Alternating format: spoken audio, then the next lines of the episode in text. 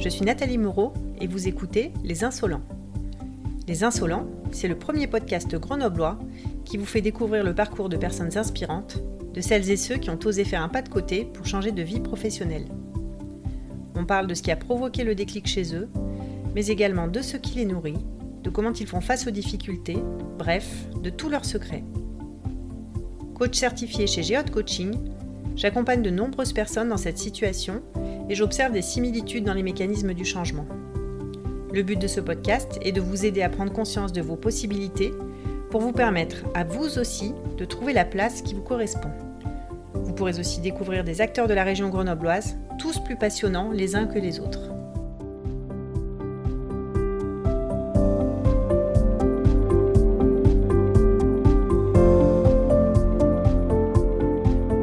Quel petit garçon n'a jamais voulu devenir astronaute? Clément Hubert rêve du ciel depuis son enfance et a commencé à piloter des avions alors qu'il n'était qu'un adolescent. Il a pourtant fait le choix de laisser cette voie de côté pour devenir ingénieur dans les algorithmes pour les véhicules autonomes. Mais après quelques années de vie parisienne, alors qu'il avait tout ce dont un jeune diplômé peut rêver, il s'est senti pris au piège et a souhaité reprendre sa carrière en main. Après un passage au sein de l'armée de terre, il a souhaité concilier son esprit scientifique et sa soif d'aventure en préparant désormais activement la sélection de l'Agence spatiale européenne pour devenir astronaute. Déterminé mais lucide, il a décidé de gérer cette sélection comme un projet, de façon très structurée et en faisant tout ce qui dépend de lui pour atteindre son objectif. On a parlé de son besoin de relever des défis, de la possibilité de se reconvertir lorsqu'on a un diplôme d'ingénieur, de Tanguy et on a même cité Mère Teresa. Alors préparez-vous au décollage et venez écouter Clément Hubert. Aujourd'hui, sur Les Insolents, j'ai le plaisir d'accueillir Clément Hubert. Bonjour Clément. Bonjour Nathalie. Avant qu'on démarre, euh, j'aimerais s'il te plaît que tu te présentes. Est-ce que tu peux nous dire quel âge tu as, où est-ce que tu habites et qu'est-ce que tu fais dans la vie? Alors oui, j'ai 28 euh, ans, je suis originaire de Cessin et j'y habite actuellement. Et euh, actuellement, donc, je prépare ma candidature pour devenir astronaute à l'Agence spatiale européenne. D'accord, donc ça c'est vraiment original. On n'avait encore jamais eu un profil comme ça sur les insolents. Bienvenue. Merci. Avant d'aller regarder ça un petit peu plus en détail, est-ce que tu peux nous raconter un peu ton parcours? Qu'est-ce que tu voulais faire quand tu étais petit? Alors justement, euh, ce, projet de devenir astronaute, c'était un petit peu un, rêve de gosse. Euh, après, euh, étant donné que c'est assez improbable de pouvoir devenir astronaute, ça a été un peu disparu de mes projets. Et ça revient aujourd'hui, mais quand j'étais petit, je souhaitais donc soit être astronaute, soit être pilote de chasse parce que ce qui me faisait rêver c'était le, le, ciel. Et euh, donc euh, bah, assez jeune j'ai euh, commencé à, à, piloter vers vers 10 ans. On m'a rappelé récemment que on m'avait dit que pour être pilote de chasse fallait être agile. Et donc c'est pour ça que j'avais commencé la gym alors que j'aimais pas trop ça au début. Puis finalement j'en ai quand même fait une douzaine d'années. En tout cas devenir enfin vouloir devenir pilote d'avion ou astronaute c'est ce qui m'a tiré durant toutes mes études jusque jusqu'en terminale et ce qui m'a poussé à à devenir euh, ingénieur par la suite. J'ai plein de questions déjà par rapport à tes rêves d'enfant. Tu dis que tu as commencé à piloter à 10 ans. C'est ça, mais après bon, c'était plus avec des amis de mes parents qui avaient la chance de, piloter, donc ils m'ont emmené avec eux et j'ai pu euh, commencer à appréhender la troisième dimension comme ça. Et j'ai plus sérieusement pris des leçons de pilotage, je crois vers 14 ans, et j'ai passé mon brevet de base euh, en avion à 16 ans. Du coup, tu t'es donc t'es allé au lycée. Oui. T'as décidé de devenir ingénieur. J'ai d'abord, euh, je voulais d'abord devenir pilote de chasse, puis euh, au fil du temps, euh, cette volonté s'est un peu émoussée. Mhm. je me suis dit que plutôt que de voler en avion, j'allais les construire. donc c'est comme ça que j'ai voulu devenir ingénieur, ingénieur en aéronautique. Et j'avais aussi pas mal de curiosité scientifique. Je trouvais ça assez passionnant de découvrir tous les phénomènes physiques. j'ai intégré l'ENSTA Paris, puis Super et donc je suis devenu ingénieur en robotique, plutôt appliqué au système euh, autonome. Je comprends quand même que avais, tu devais être brillant en cours, c'est ça? Euh, Brillant, je sais pas. Bosseur, euh, oui. Sans doute euh, aidé un petit peu par mes parents qui sont tous les deux biologistes, donc j'avais quand même ce mhm. bagage scientifique, je pense, qui jouait en ma faveur. et puis vraiment, comme je le disais tout à l'heure, le fait d'avoir un objectif, même si, d'être pilote de chasse, même si aujourd'hui je l'ai pas réalisé, c'est ce qui ce qui m'a motivé et m'a tiré quand j'avais pas envie de réviser et de faire mes devoirs, euh, c'est c'est ça qui me motivait à le faire. Et c'était quoi derrière cette envie alors d'être pilote de chasse? Qu'est-ce qui te portait? Qu'est-ce qui donnait du sens à ce projet? Moi, je pense que c'est un métier qui peut faire rêver. Si quand on est jeune, on a moins euh, l'aspect euh, euh, guerre, soldat, mais on a plus l'aspect aventure, sensation, le fait d'être aux commandes d'une machine assez exceptionnelle. donc il y a tout l'aspect technique. Mais bon, faut pas oublier la finalité du métier. Et je pense que c'est aussi bah, un beau métier qui permet de de, faire valoir euh, la souveraineté euh, de la France et euh, éventuellement d'aider des populations qui peuvent être meurtries, etc. Que j'avais aussi cette volonté de me rendre utile. Et si je l'ai pas fait, bon, c'est pas que j'avais pas envie de me rendre utile, c'est plus que, je l'avoue, à la fin des classes préparatoires, j'avais un peu la flemme d'embrayer de, nouveau sur sur quelques années de sélection intense pour devenir pilote de chasse. Ah ouais, parce que du coup, ça se passe comment? Euh, suite à la prépa, si on est on est pris euh, lors du concours, on a encore de l'ordre de quatre années de sélection. Euh, on, est euh, scruté en permanence et on peut être un peu éjecté de la carrière de pilote de chasse à tout moment. Après, c'est pas c'est pas forcément tout perdu. On peut devenir mécanicien ou ingénieur, mais voilà, j'avais pas j'ai pas voulu prendre le risque. À l'époque. Voilà. Du coup, tu t'es retrouvé ingénieur dans quel domaine? Alors euh, au début j'étais passionné, euh, vraiment ce qui motivait c'était l'aéronautique. Et puis au fil de mes études euh, j'ai j'ai découvert les systèmes autonomes. Donc les systèmes autonomes ça peut être les drones, enfin tout ce qui est robotique. Et ça a pris un petit peu le pas sur l'aspect aéronautique. en fait j'ai découvert cette boîte qui s'appelle Navia, qui est une PME lyonnaise et qui développe et construit des navettes sans chauffeur. J'aime beaucoup donc l'aspect euh, technologique et euh, aussi euh, le, la finalité, le, le but social de ce projet-là qui vise à, donc à faire des transports en commun et à améliorer le, la mobilité urbaine, viser à décongestionner, à ce qu'il y ait moins de voitures en ville, etc. Et donc c'était c'est pour ça que ça me plaisait sur ces différents aspects-là. Donc tu as rejoint cette entreprise au sortir des études? Voilà. Ouais. donc j'ai rejoint cette entreprise dans laquelle j'ai été ingénieur en planification de trajectoire. Donc euh, pour euh, l'expliquer euh, simplement, quand on conduit, on observe la route et tout l'environnement, mhm. et à partir de là, on décide de tourner le volant à droite ou à gauche, d'accélérer, de freiner. Et ben en gros, c'était pareil. Je recevais l'ensemble des informations de l'environnement, et le but des algorithmes qui étaient développés dans mon équipe, c'était de dire est-ce qu'on accélère, est-ce qu'on freine, est-ce qu'on tourne à droite, est-ce qu'on tourne à gauche. Et donc tu es resté combien de temps dans cette entreprise? Euh, J'ai travaillé 4 ans.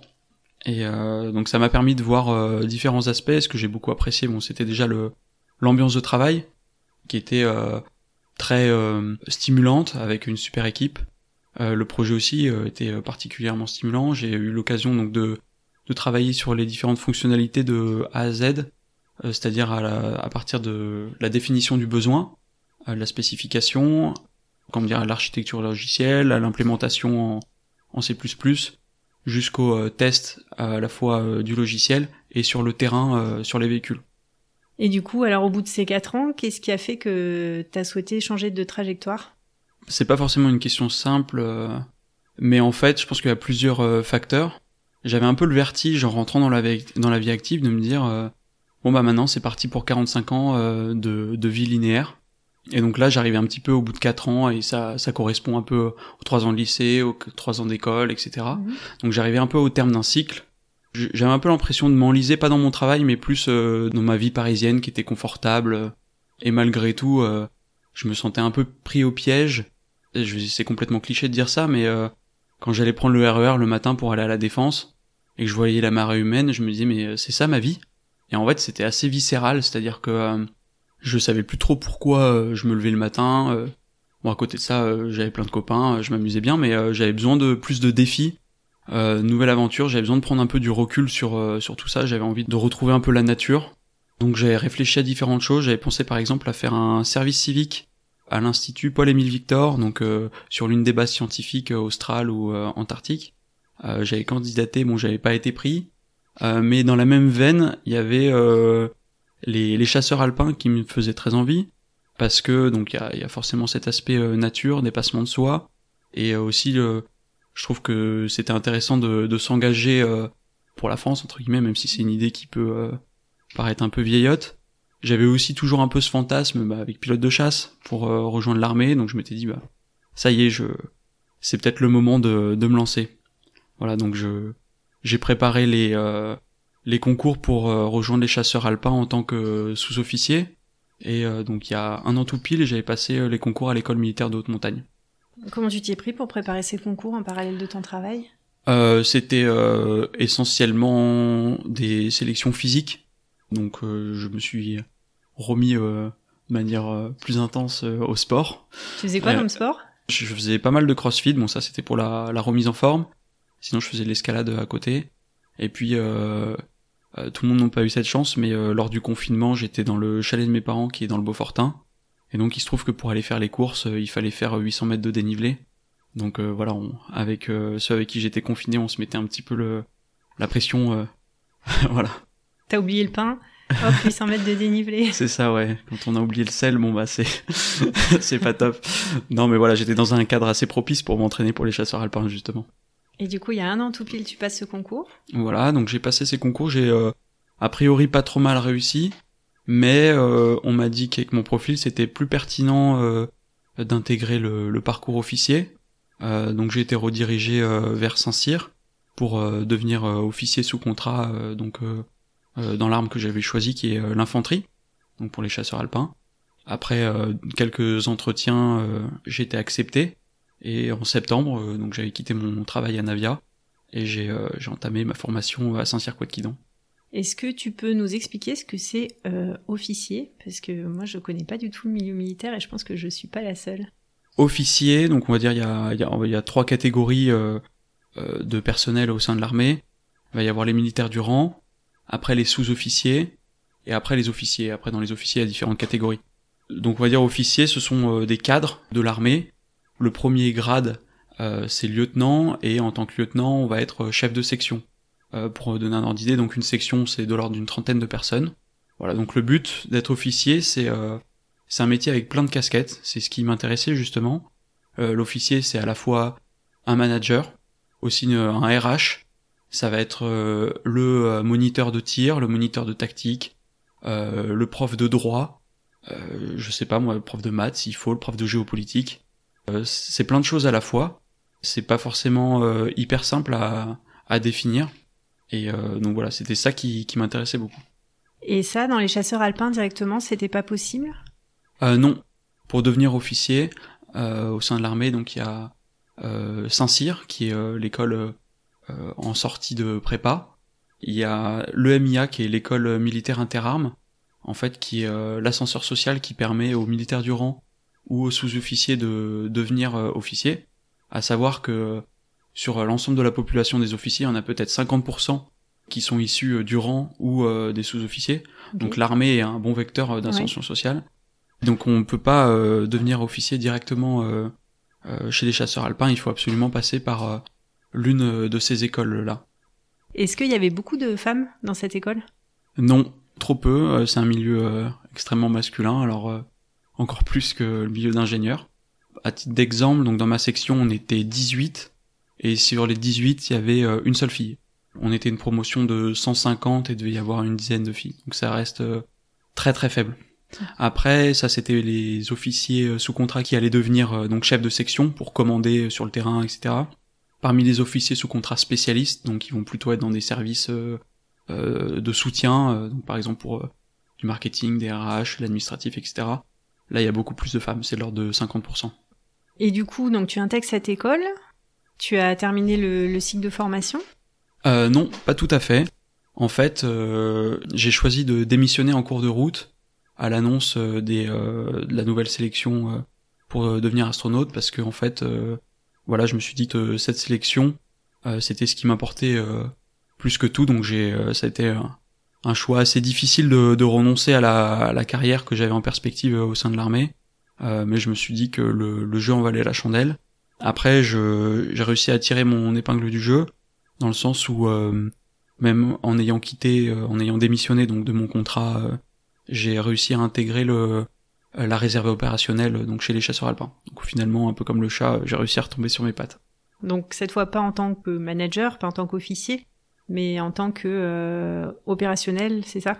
Alors si, justement, j'ai réussi à valoriser mon passage à, à Quadquidan, dans le sens où j'ai eu mon, mon brevet de chef de section, ce qui me permet aujourd'hui donc d'intégrer la, la, réserve en tant que doublure de chef de section. Donc c'est-à-dire que je vais être l'adjoint d'un chef de section existant et en fait, comme le, la réserve c'est à temps partiel, ça permet d'assurer une certaine continuité euh, dans le commandement. Et moi donc euh, de mettre en application en ayant un, mentor. Et du coup, t'es souvent euh, appelé? Alors là, c'est le c'est le tout début pour présenter la réserve opérationnelle. En fait, chaque réserviste doit faire de l'ordre de 37 jours par an à l'armée. Donc voilà, ça c'est à la fois beaucoup et pas beaucoup. Pour le moment, donc j'ai je débute tout juste. A priori, ma ma première euh, affectation, ma première mission sera de d'obtenir mon brevet d'alpiniste militaire. On est chez les chasseurs alpins. Si j'avais été chez les parachutistes, j'aurais dû obtenir mon brevet de parachutiste. Euh, donc voilà, c'est plutôt euh, exaltant. Cet été, donc je vais faire deux semaines de formation dans les Pyrénées en montagne. Et t'es basé donc à Vars, c'est ça? Oui, c'est ça. À Vars, il y a deux régiments. il y a le 93e régiment d'artillerie de montagne et euh, le 7e euh, bataillon de chasseurs alpins. Et donc moi je serai au 7e bataillon de chasseurs alpins dans la compagnie de réserve qui est la 5e. Et alors tu dis euh, que tu as décidé d'arrêter ta formation euh, pour devenir astronaute, donc ce, ce, rêve de devenir astronaute, comment il est réapparu chez toi? Comment est-ce que tu l'as intégré toi dans ta tête pour le transformer en, en début de réalité? C'est assez marrant en fait, euh, il était assez enfoui, assez loin au fond de moi, mais finalement il est, il est remonté à la surface très rapidement. Et puis euh, un certain nombre de mes de mes connaissances, euh, même récentes, qui à qui j'avais pas forcément parlé de ce rêve-là, euh, m'ont dit ah bah tiens, t'as vu pourquoi tu candidaterais pas, etc. Ah, donc ça c'était vers la fin de l'année 2020. Et du coup donc je me suis dit bah oui tout à fait, ça je reviens un peu à à ce que ce que je voulais faire quand j'étais tout petit. En plus, ce que j'aime beaucoup, c'est que ça concilie ma curiosité scientifique avec mon goût de l'aventure. Et euh, donc ça fait un peu la synthèse de euh, tout ce que je suis et ce que j'aspire à être. Voilà, donc je me suis dit, euh, c'est la chance d'une vie, j'y vais à fond. Parce que, faut, faut, le savoir quand même, depuis la création de l'Agence spatiale européenne en 1975, c'est seulement la quatrième campagne de recrutement d'astronautes. Ça arrive deux fois dans une vie, mais pas plus. Quel âge il faut avoir? J'imagine qu'il y a une fourchette. Alors la fourchette basse, c'est pas en termes d'âge, c'est plus euh, en termes d'expérience professionnelle. Il faut avoir un master mhm. euh, et pouvoir justifier de trois ans d'expérience. Et alors je crois, pour la fourchette haute, je suis pas sûr, mais ça me concernait pas trop, il faut avoir moins de 50 ans. Ah oui, donc les gens potentiellement ils peuvent intégrer euh, la formation relativement tard. C'est ça. Il y a quelqu'un qui t'a inspiré?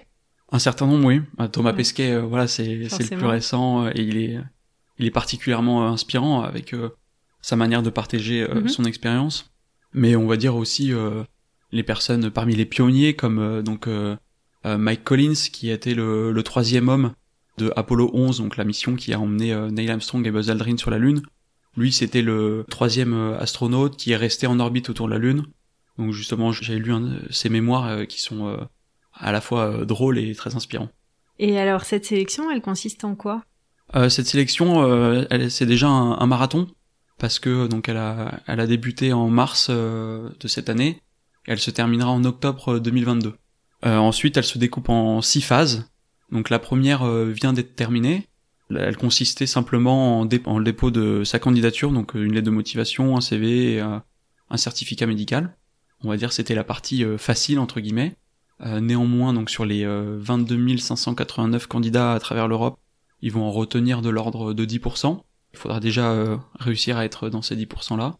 Et ensuite, les prochaines étapes, donc ça va être euh, euh, des entretiens psychologiques, des tests psychotechniques, des tests physiques, des entretiens individuels, mais aussi des entretiens en groupe pour voir comment on se comporte dans un groupe.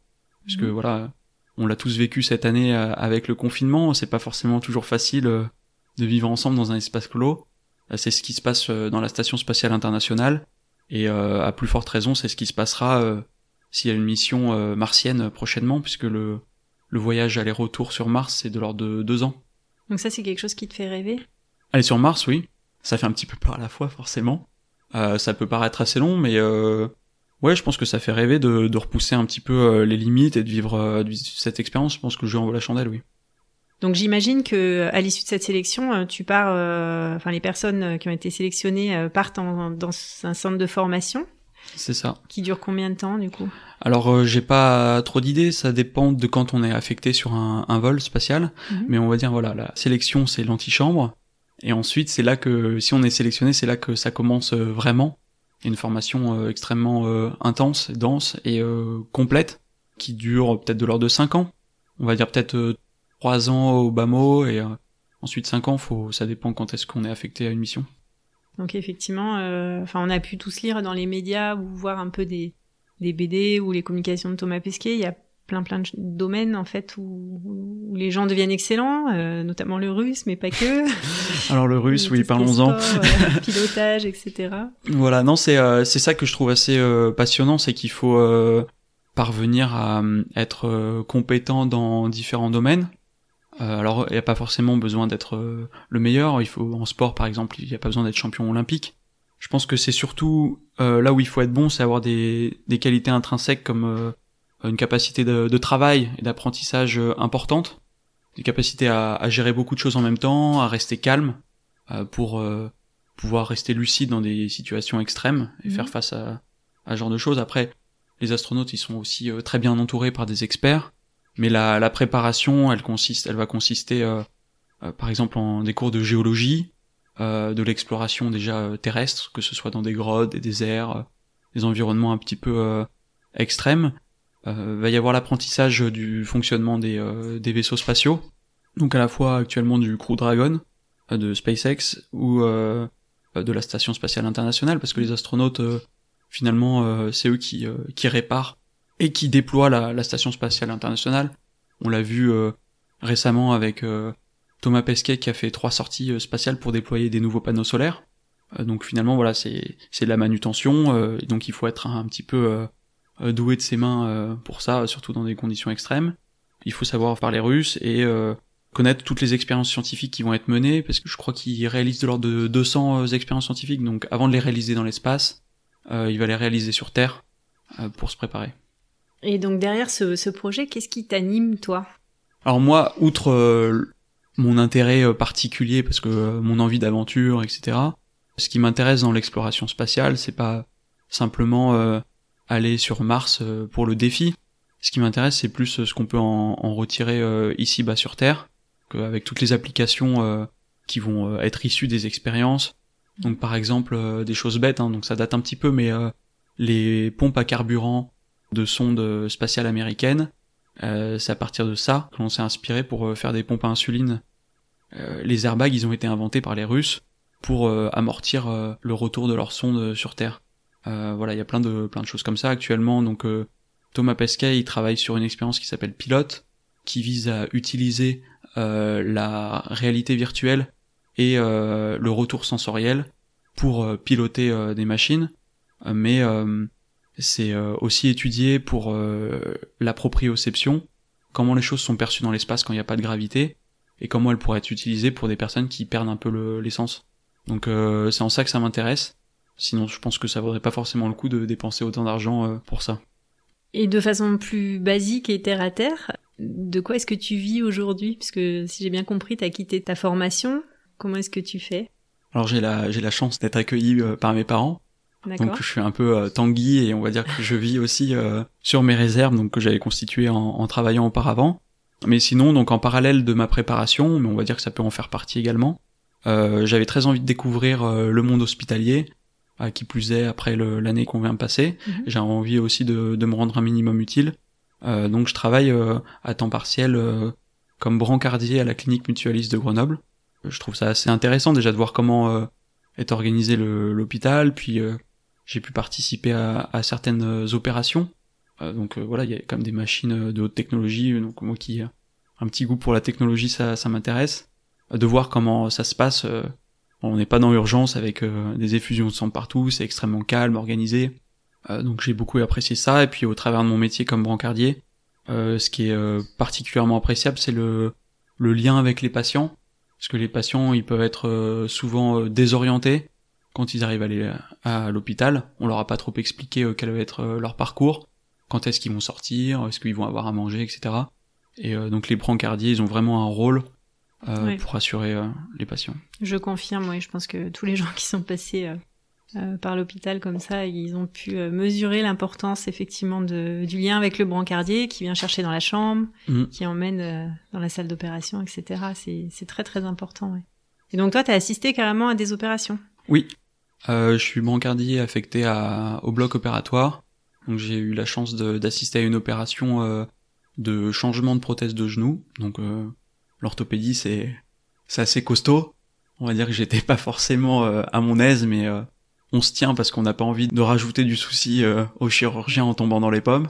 Et sinon, non, j'ai pu assister à des opérations du cœur, mais pas à cœur ouvert, plus des radiographies, des, la mise en place de pacemaker, etc. Donc c'est assez, c'est hyper intéressant. Et alors, comment tu te prépares, toi, aujourd'hui? Donc, euh, parce que donc on a tous compris, tu travailles quand même, même Ouais. si c'est à temps partiel, tu travailles. Et en quoi consiste euh, ta préparation pour les étapes suivantes de la sélection? Pour euh, les étapes suivantes, donc je j'avais arrêté le, le pilotage euh, bah, suite à mon départ de Grenoble, etc. Enfin juste la, la vie qui nous éloigne. Euh, donc euh, je suis revenu aux sources en reprenant le, le pilotage. Euh, je fais également du parapente. Euh, j'ai euh, commencé le russe parce que je parlais euh, diverses langues, même le japonais un peu, mais malheureusement pas le russe. Donc voilà, je le dis à ceux qui ont un compte personnel de formation, c'est très utile et je l'utilise pour mes cours de russe. Je me suis perfectionné en plongée. Je fais euh, du sport. J'ai repris la gymnastique. Bon, ça c'est plus euh, pour moi, mais ça me permet de retrouver un petit peu euh, mes repères dans l'espace.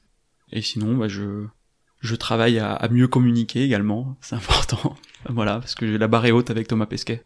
Donc là, tu tu t'entraînes aussi à, à communiquer, c'est ça, autour de, de ce que tu fais euh, pour te préparer à l'éventualité après euh, bah, d'être euh, d'être astronaute. Et effectivement, la, communication fait en- entièrement partie du travail. C'est ça. J'étais pas forcément quelqu'un de euh, hyper porté sur les réseaux sociaux, euh, mais donc je m'y suis mis, mais à la fois euh, pour pas être un illustre inconnu auprès de, du jury, euh, mais également parce que c'est un exercice en soi de, de montrer qu'on est à même de, de communiquer, de vulgariser euh, la science et euh, de partager aussi ses expériences. Aujourd'hui, bon, euh, elles sont toutes relatives, mais euh, si jamais euh, j'étais dans l'espace, je pense que ça pourrait intéresser les gens. Sur le plan euh, psychologique, est-ce que tu suis une préparation particulière? Est-ce que Pas encore, mais euh, je pense que de toute façon toutes les épreuves euh, doivent être préparées ouais. Euh, et donc euh, c'est c'est quelque chose qu'il faudra que je fasse, mais j'ai pas encore entamé. Après cela dit, euh, même auparavant, par exemple à l'armée, on a été confronté à des exercices où on dort pas pendant trois jours quasiment, Euh, on mange pas beaucoup, donc on est un petit peu tendu et malgré tout faut rester lucide. Euh, donc ça, je pense que ça fait partie de la préparation. Idem en, en avion, faut savoir rester calme en toutes circonstances, même quand on est un peu stressé. Et ça, je pense que c'est plutôt quelque chose que je parviens pas trop mal à faire. Disons que sur l'instant, euh, je reste calme et lucide. Et c'est plus en descendant de l'avion que là, j'ai des sueurs sur le front. On sent qu'effectivement tu gères cette préparation comme un projet, chose que tu avais dû faire déjà dans le passé, euh, de par ton passé d'ingénieur. ouais, je pense qu'au début, j'y suis allé un petit peu la, la fleur au fusil. Puis en fait, euh, on est pris dans le jeu, donc on rationalise et on organise ça comme un projet. Donc ça permet aussi de de pas faire de plan sur la comète. euh, voilà, il va y avoir 6 astronautes euh, d'actifs plus 20 réservistes sur les euh, 22 500 candidats. Donc faut garder un peu les pieds sur terre et euh, et pas trop se projeter au risque d'être vraiment déçu. Néanmoins, euh, si on n'y croit pas, on on va pas y arriver. Donc voilà, je j'essaye de gérer ça de manière rationnelle et de me mettre des objectifs au jour le jour. Et comment tu t'y es pris justement pour faire ce programme de préparation? Est-ce que tu as bénéficié de conseils? Est-ce que tu as rencontré des gens qui, tra- qui travaillent de près ou de loin dans ce, domaine? Alors je suis euh, en train de justement de prendre contact avec des personnes qui, euh, je pense, peuvent m'apporter beaucoup. Euh, donc je, pense notamment à Peggy Boucher, qui est la première femme à avoir traversé l'Atlantique à la rame. Je suis assez curieux de découvrir comment elle, a géré ce projet-là. De manière générale, j'ai beaucoup d'admiration pour les navigateurs, donc j'en suis quelques-uns et je pense prendre contact avec eux. Mais euh, sinon, euh, bah, je me fais bien entourer euh, parce que toutes les toutes les remarques sont bonnes à prendre. En particulier, voilà, il y a un, ami qui est anciennement pilote de chasse et qui connaît d'anciens d'anciens astronautes. Donc il, m'aide à mieux appréhender le, milieu et à me conseiller sur comment me préparer. Euh, J'ai aussi rencontré Jérôme Vincent qui est le, le directeur de l'école nationale des scaphandriers et qui pourra sans doute m'apporter beaucoup parce que les astronautes euh, s'entraîne énormément en piscine pour la, la, microgravité qu'apporte l'eau. Voilà, donc c'est à peu près comme ça que je, je m'appuie sur les autres. Bon, on sent qu'en tout cas c'est très très structuré et que tu mets toutes les chances de ton côté pour atteindre ton objectif. Bravo, parce que tu es encore jeune et on sent une détermination chez toi qui, je l'espère, va t'amener à, atteindre ton objectif. Comment réagit ton entourage vis-à-vis de ce projet? Alors tu disais qu'il y a des, amis qui t'ont un peu suggéré de te présenter, mais par exemple tes parents, ta mère, etc. Mhm. Je pense que ça les a pas forcément euh, trop étonnés. Et puis bon, il y a beaucoup d'amis qui étaient un peu dubitatifs parce que voilà, les, chances elles sont euh, quand même euh, extrêmement maigres. Et puis je pense que la plupart j'ai réussi à les convaincre au fur et à mesure voilà de ma détermination et leur montrer qu'en fait je prenais les choses assez sérieusement et du coup s'ils étaient un peu dubitatifs au début, maintenant ils me, ils me soutiennent euh, franchement et, euh, et, donc ça fait plaisir euh, à voir que j'arrive eux, en tout cas eux, à les convaincre. Maintenant il reste le jury, mais voilà, ils se moquaient au début, ils se moquaient un petit peu de moi, Spatio Clem, voilà. C'est le nom de ton profil Instagram, non? Oui, c'est ça. bah, il fallait normalement, par exemple Thomas Pesquet, c'est Tom Astro. c'est souvent ça. Bon, moi, c'était déjà pris. Je me suis pas réveillé assez tôt pour créer mon mon pseudo. Alors, je vais te poser une question que je pense plein de gens t'ont déjà posée. Est-ce que tu as un plan B? J'en ai plein. J'ai plein de projets, donc j'avais euh, par exemple envie de retravailler comme euh, ingénieur, mais peut-être plutôt dans le biomédical. Sinon, j'avais envie de faire des projets concrets, euh, par exemple pour des collectivités, être chef de projet, pour, je sais pas moi, revoir un quartier, construire une école, ce genre de choses. Donc, pour l'instant, je dirais que j'ai plein de projets, mais c'est assez chaotique. Pour aussi avoir envie de retenter ma chance pour aller dans les terres australes. Mais voilà, va peut-être falloir plutôt que je me canalise un peu. Et par rapport à ce diplôme d'ingénieur que tu as obtenu après de longues études, etc. Quel regard tu portes là-dessus, sur le fait que toi, t'es décidé finalement de, bah, de ne plus en bénéficier directement?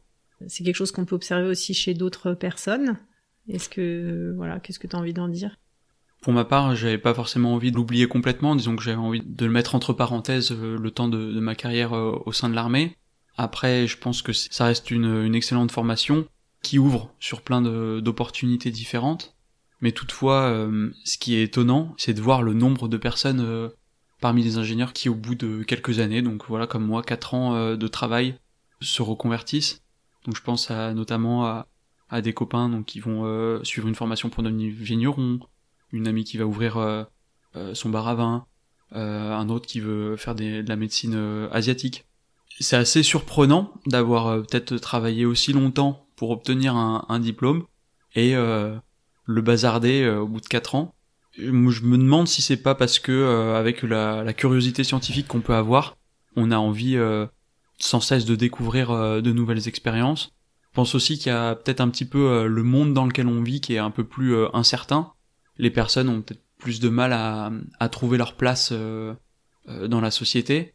On a peut-être envie de revenir à des métiers qui nous semblent plus essentiels, on l'a vu pendant le, les confinements, euh, donc avec euh, notamment le chômage partiel.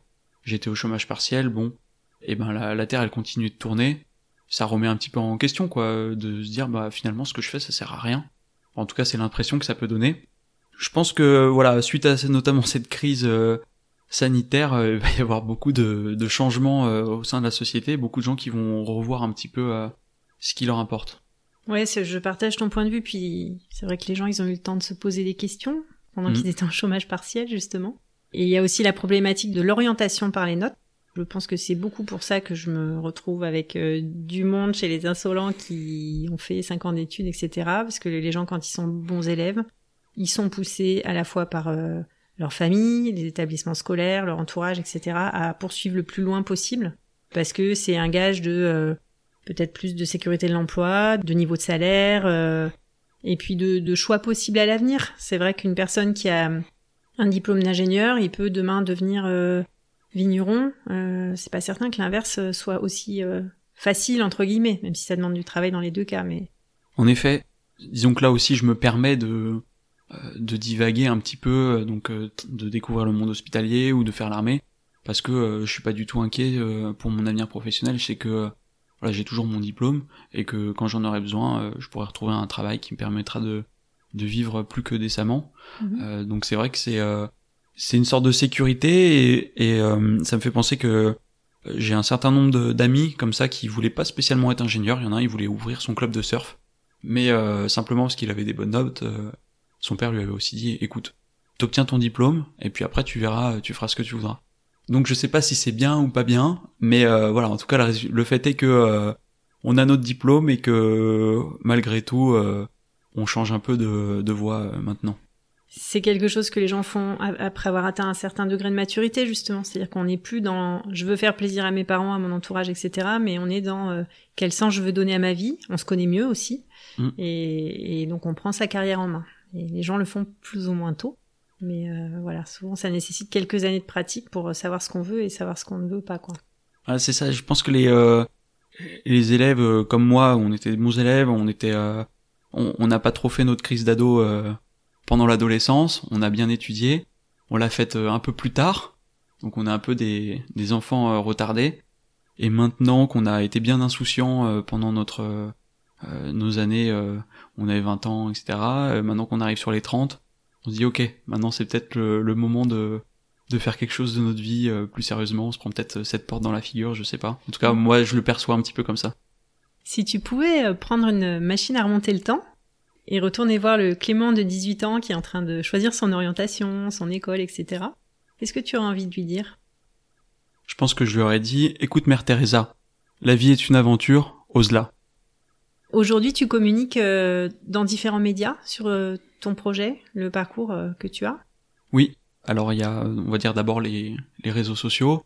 Donc, on va dire principalement LinkedIn, Instagram, un petit peu Twitter et Facebook. Je mettrai les liens sur les notes de l'épisode? Et euh, en parallèle, euh, j'ai été contacté aussi par euh, des médias locaux, donc le Dauphiné, France Bleu, Énergie et Télé Grenoble, voilà. J'espère percer et atteindre les médias nationaux, pas tant non plus pour trop me vendre, mais simplement parce que je pense que c'est intéressant aussi de, de, partager ce projet au plus grand nombre, si ça peut aussi déclencher des vocations, tant mieux. Tout à fait. En tout cas, moi, j'ai j'ai hâte de savoir bah, la suite. Hein. C'est quand la prochaine échéance pour toi pour l'instant, elle est encore un petit peu loin, trop loin. Ça va être plutôt fin de l'été, je pense, pour avoir euh, savoir si j'ai déjà passé la première étape. Si j'ai passé la première étape, les prochaines sélections seront euh, début octobre, quelque chose comme ça. Bon bah en tout cas, euh, je te souhaite de réussir. On voit que tu fais le maximum, tu fais tout ce qui dépend de toi pour y arriver. Ah, merci. Je pense que tu es dans le bon état d'esprit en tout cas pour atteindre ton objectif. Donc merci beaucoup Clément pour ce moment passé ensemble et puis. Avec grand plaisir. Peut-être qu'une prochaine fois, on aura l'occasion d'en reparler. Quand tu seras devenu astronaute, tu viendras nous décrire ton quotidien. Quand j'aurai abouti enfin euh, ma reconversion, parce que là c'est encore un peu chaotique. Merci beaucoup. À bientôt. Les insolents, c'est tout pour aujourd'hui. Si vous aussi, il vous prend l'envie d'être insolent, si vous avez un projet et que vous souhaitez un accompagnement professionnel, je serai ravie de vous soutenir dans cette grande aventure rendez-vous sur mon site www.geotcoaching.fr où vous pourrez également retrouver les notes de l'épisode dans la rubrique podcast. Et comme d'habitude, si vous souhaitez soutenir ce podcast, transmettez-le à deux personnes, notez-le sur iTunes, laissez-y un commentaire, abonnez-vous, restons connectés. À bientôt sur les insolents.